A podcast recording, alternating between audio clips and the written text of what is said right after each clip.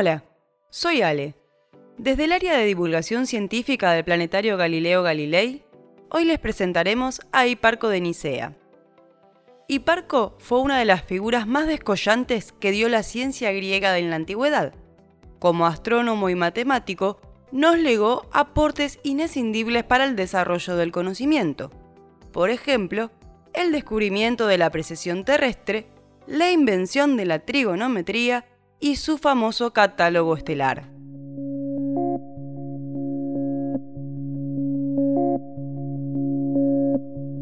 Hiparco nació en Nicea alrededor del año 190 antes de nuestra era y falleció en Rodas a los 70 años.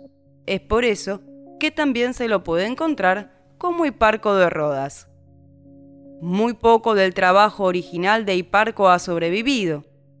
Conocemos algunas de sus observaciones y descubrimientos más importantes porque otros antiguos eruditos hablaron sobre ellos o los usaron en sus propios trabajos. Pensemos que los griegos superaron a las anteriores culturas en cuanto a imaginación y razonamiento especulativo. A partir de Hiparco, también lo hacen en la observación y descripción de los cielos, con una gran dedicación y todo su esfuerzo para darle a la astronomía ese rigor matemático del que carecía. Pensemos que Hiparco creó la trigonometría, esa rama de la matemática cuyo objeto consiste en relacionar las medidas angulares con las lineales, determinando cálculos indispensables en la astronomía y otras ciencias. Además, abocado a sus estudios, desarrolló diferentes herramientas para precisar sus observaciones. Por ejemplo, el teodito. Un teodito es un instrumento de medición mecánico-óptico que aún hoy se utiliza para obtener ángulos verticales y horizontales. Hiparco fue muy preciso en sus investigaciones, de las que conocemos una parte porque se comentaron en el Tratado Científico Almagesto, del famoso astrónomo alejandrino Claudio Ptolomeo, sobre quien ejerció una gran influencia. Hiparco es generalmente reconocido como el descubridor de la precesión de los equinoccios. Sus dos libros sobre este movimiento son mencionados en este almagesto. Recordemos que en astronomía, la precesión de los equinoccios es el cambio lento y gradual en la orientación del eje de rotación de la Tierra lo que hace que la posición que indica ese eje en la esfera celeste se desplace alrededor del polo de la eclíptica, trazando un cono y recorriendo una circunferencia completa cada 25.776 años, periodo que conocemos como año platónico. Podemos visualizarlo pensando en el bamboleo de un trompo. Pero, ¿cómo llegó a esto? Eduardo Aberhug nos explica en su libro Con el cielo en el bolsillo, la astronomía a través de la historia, que cuando Hiparco determinó la posición relativa de una de las estrellas más brillantes, es decir, la espiga, perteneciente a la constelación La Virgen, se le ocurrió comparar ese registro con otros ya existentes, registros tomados hacía ya casi un siglo y medio, y entonces con sorpresa comprobó que ambas posiciones diferían de un modo apreciable y que esa diferencia no se debía a errores en la lectura de los instrumentos. Esto hizo que se preguntara si esta diferencia de posición se repetiría con otras estrellas. Entonces, Hiparco decidió comprobarlo. Realizó otras determinaciones y al comparar los datos con los antiguos registros, se dio cuenta que, con todas las estrellas pasaba lo mismo. Desde la época de sus predecesores, todas las estrellas parecían haber avanzado en un mismo arco sobre la esfera celeste. Hiparco justificó ese suceso atribuyéndole a la esfera de las estrellas fijas un movimiento especial, en sentido contrario al movimiento diario. Recordemos que Hiparco fue un defensor de la teoría geocéntrica. Hoy ya sabemos que es la Tierra la que tiene ese movimiento y no el cielo. Eso igualmente no cambia el contenido esencial del descubrimiento, que fue el más importante hallazgo del sabio, es decir, que la dirección del eje de la Tierra cambia lentamente año tras año. A partir de aquí, comenzó una nueva tarea monumental, dar forma a su catálogo estelar.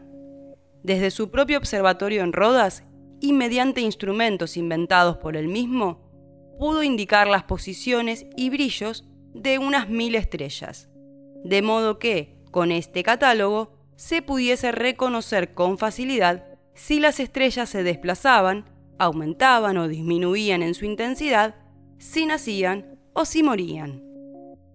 De hecho, el catálogo original de Hiparco ya no existe, pero fue una fuente probable para Ptolomeo.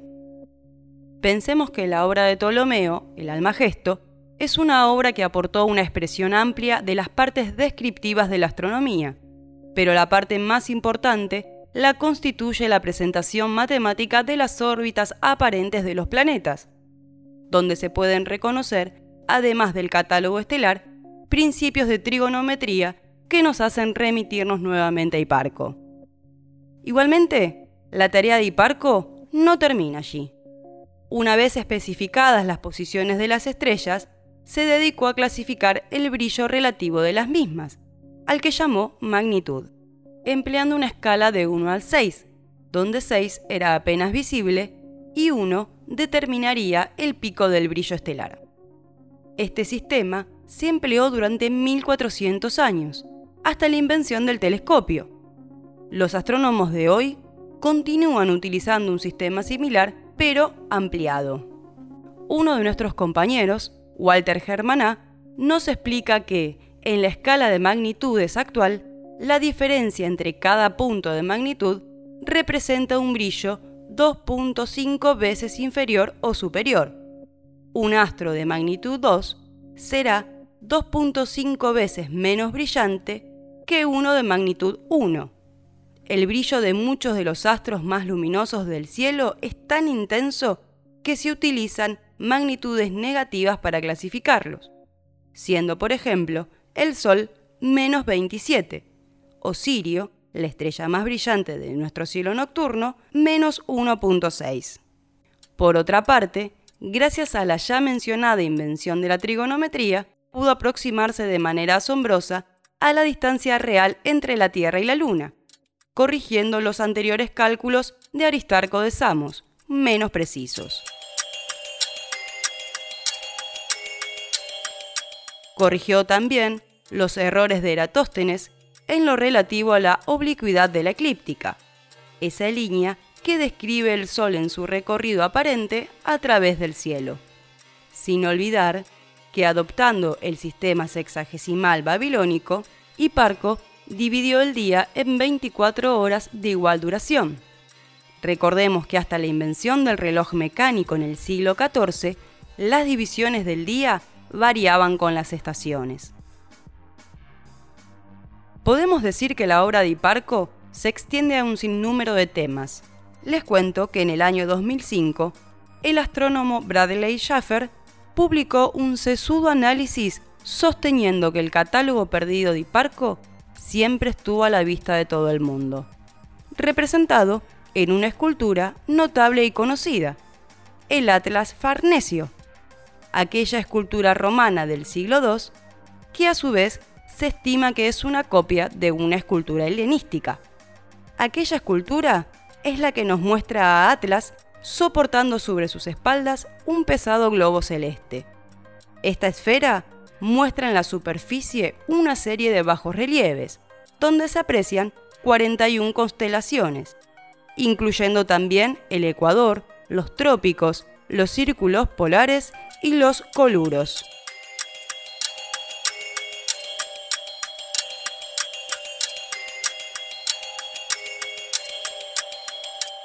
Para finalizar, los invito a ingresar a la página del Planetario Galileo Galilei y recorrer las diferentes secciones de la misma.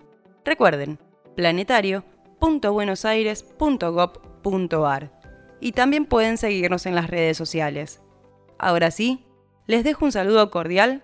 Hasta el próximo audio.